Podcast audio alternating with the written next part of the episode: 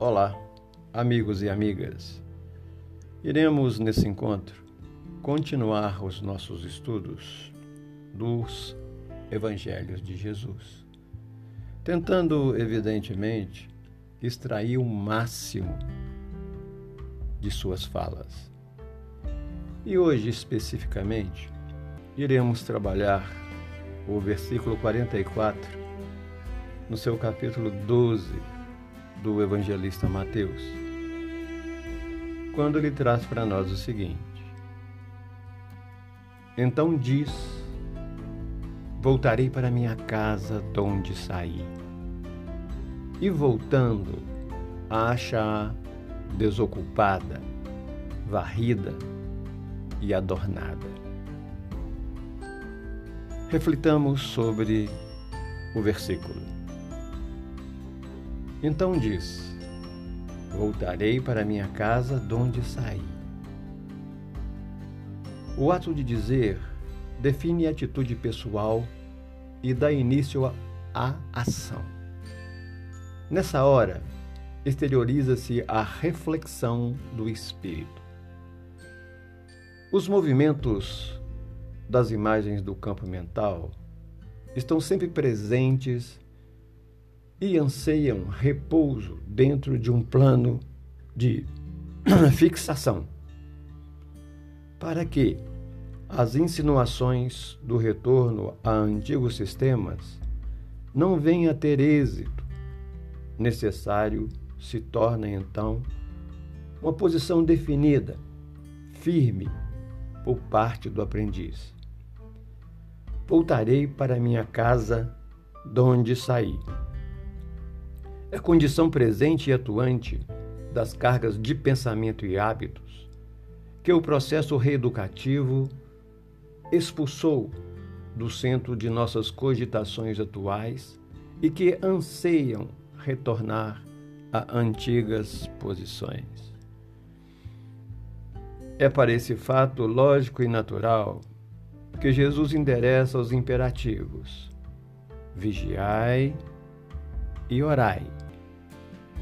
Obviamente, e por extensão, nos é possível identificar companhias anteriormente ligadas sobre o regime de obsessão simples ou complexa, a espreitarem antigos hospedeiros na ânsia de reeditarem quadros de dor e sofrimento. Segue o versículo. E voltando, acha-a desocupada, varrida e adornada. Se voltarei, insinuava a propósito, voltando já é a consolidação efetivada pela falta de vigilância e segurança.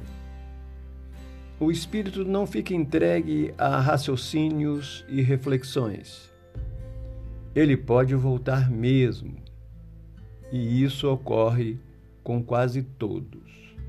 Indispensável é, pois, perseverar no bem, para que a porta da casa mental, neste caso, esteja fechada, impossibilitando a sintonia com motivos negativos e entidades ainda gravitando em faixas de desequilíbrio. À medida que nos identificamos com os padrões superiores, vamos criando recursos a nos protegerem das investidas infelizes, impelindo que sejamos achados desocupados e potencialmente predispostos aos envolvimentos trevosos. Ainda que, em função da lei de causa e efeito, possa remanescer situações ou vinculações inoportunas, o estado positivo, a confiança em Deus e a esperança em dias melhores assegurarão a curto ou a médio prazo o equacionamento das dificuldades e o domínio da paz e da felicidade que todos almejamos. A ociosidade mental evidenciada na casa desocupada, é a grande germinadora de processos mórbidos, de quistos espirituais, a exigirem terapias dolorosas de longo curso e nem sempre aceitas de bom grado por quantos possam vir delas necessitarem. A varredura é a providência que limpa o ambiente das sujidades acumuladas. É base, sem dúvida, de bem-estar, de repouso. A limpeza deve seguir-se à organização objetiva para a funcionalidade de qualquer ambiente.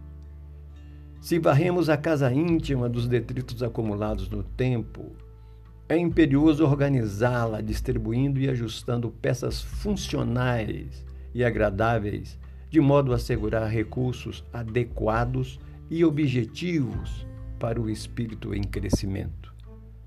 Adorná-la apenas pode sugerir exterioridade em detrimento da essencialidade.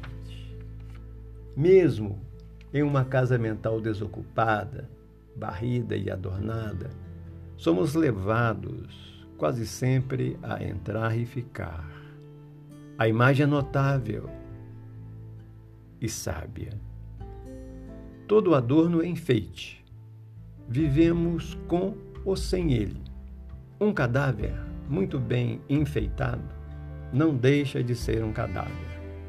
O adorno é sempre externo, quase sempre tem o objetivo de revestir.